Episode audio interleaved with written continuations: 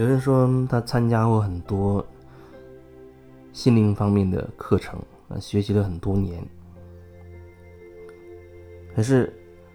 后来呢，他在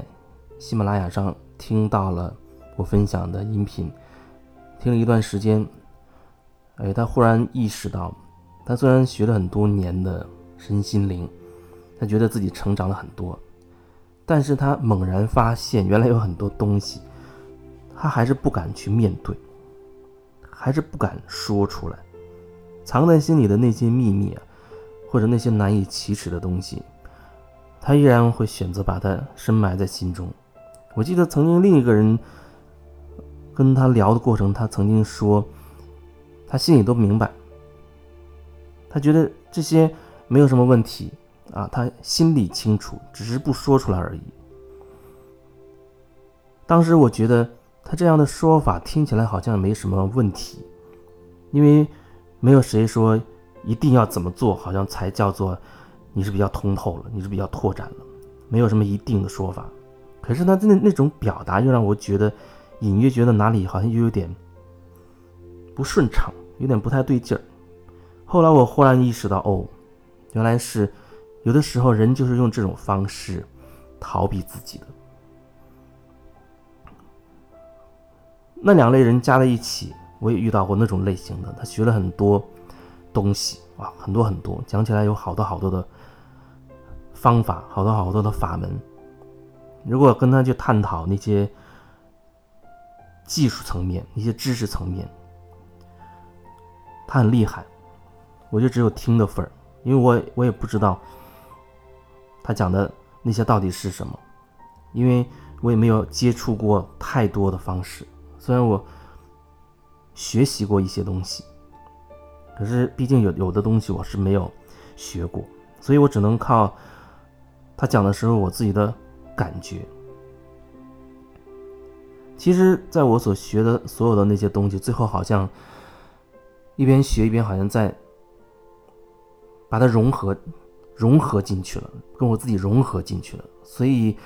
你接触我比较多，你会发现我没有刻意的用好像某一种方式在跟你说话。比如说，我没有刻意用啊用水晶疗愈要怎么怎么做啊，我用颂钵怎么怎么做，我用催眠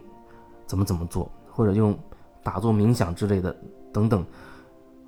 我没有用具体的某一种方法说一定要怎么做。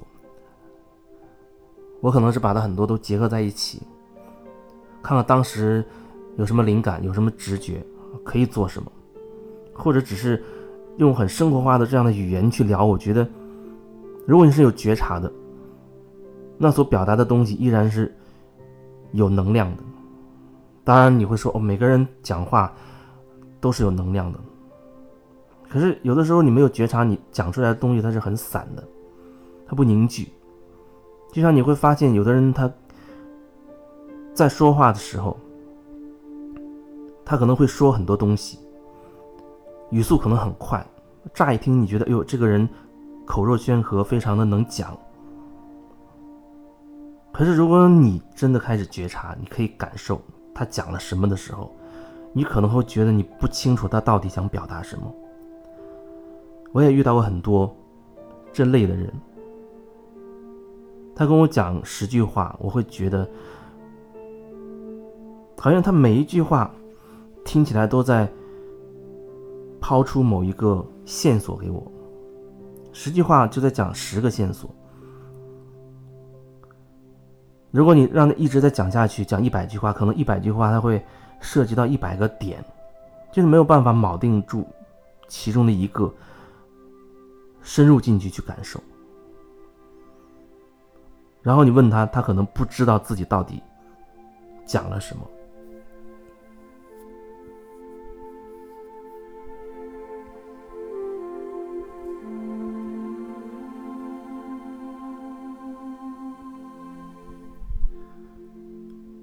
跟别人聊天或者说话，包括你跟其他人说话，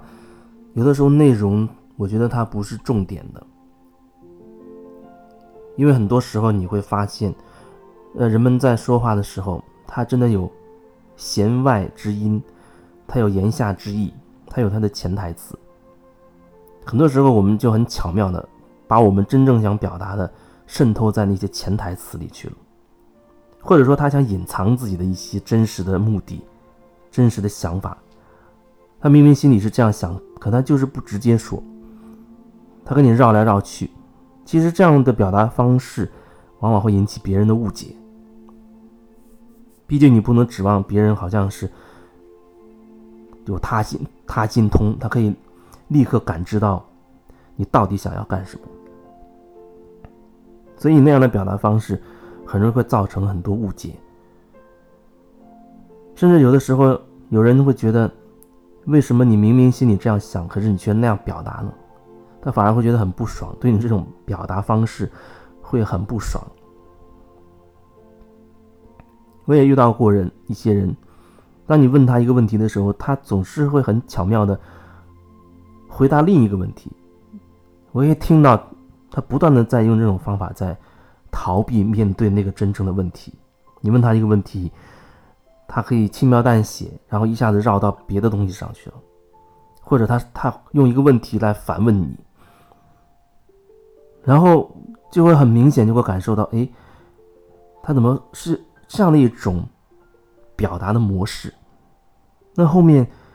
隐约透露着他在用这种方式在闪烁其词，他在躲闪。不管是什么问题，他已经形成一种模式，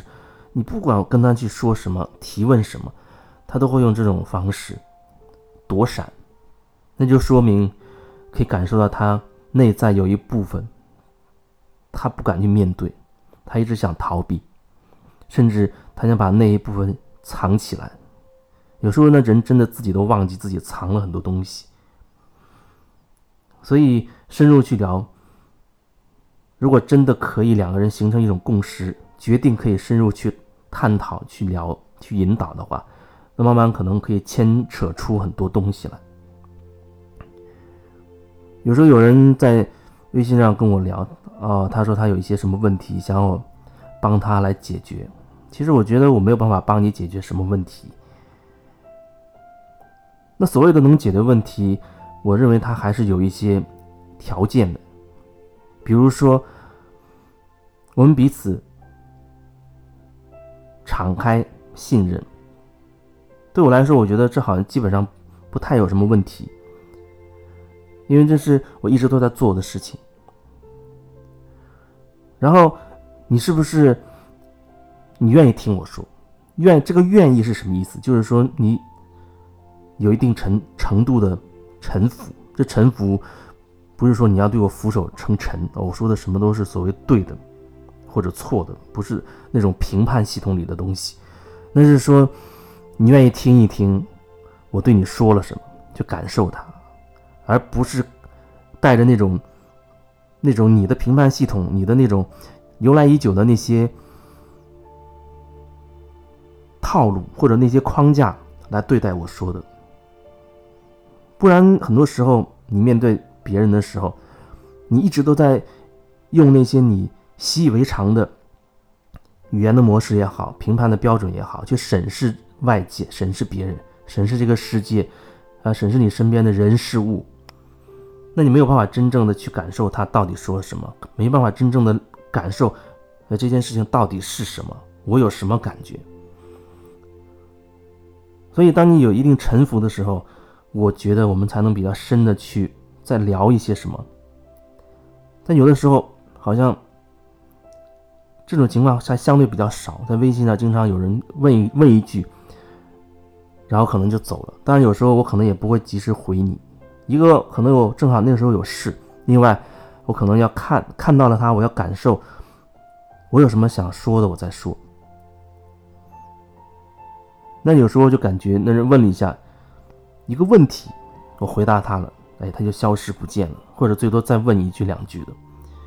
有的时候人问的那问题就很知识化，他好像在跟你探讨一些问题。探讨的问题，他好像就是已经带了一些由来已久的观念，他随时想把观念抛出来，让你认同那种感觉。有时候可能会说几句，有时候可能我就不想说，不想说那就不说了。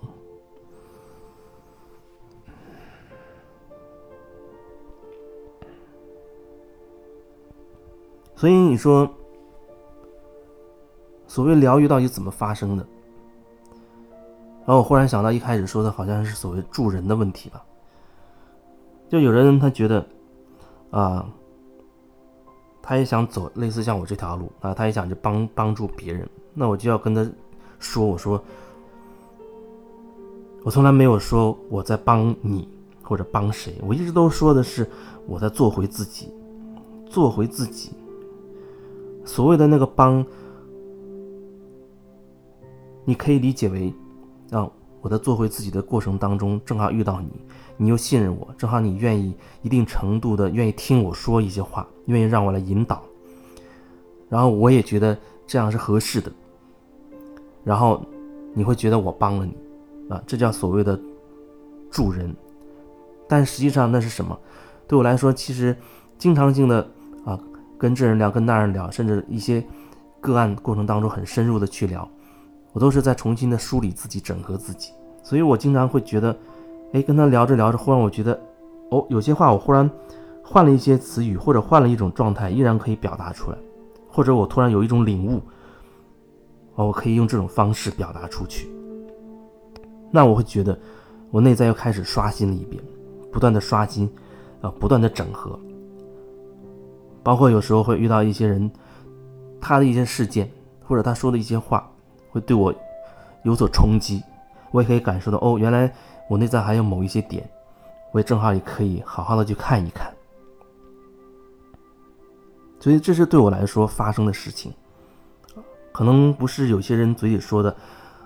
要帮助别人。那帮助别人，他这样讲听起来没错，可是在我感觉上，有人这样讲。好像他就没有了自己，他觉得他是在帮别人，帮别人的注意力全部投在别人身上了，他没有办法再觉察自己了。更何况有人他觉得哦，他要牺牲自己，啊，要成全啊多数人，啊，还有人他有什么所谓胸怀天下、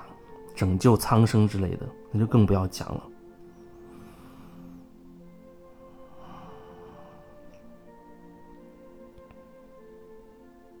所以我想要说，如果说你也想走上这一条路，我觉得这条路是认清自己的路，是看清楚自己的路，不是用你头脑去分析自己，是你用心去感受自己的路，然后可以一点点的把你内在的东西活出来，把你内在真实的部分一点点活出来，而不是学了很多东西，用那些知识。压制自己，可以更好的隐藏自己。如果那样的话，那可能真的会制造更多的困惑和问题。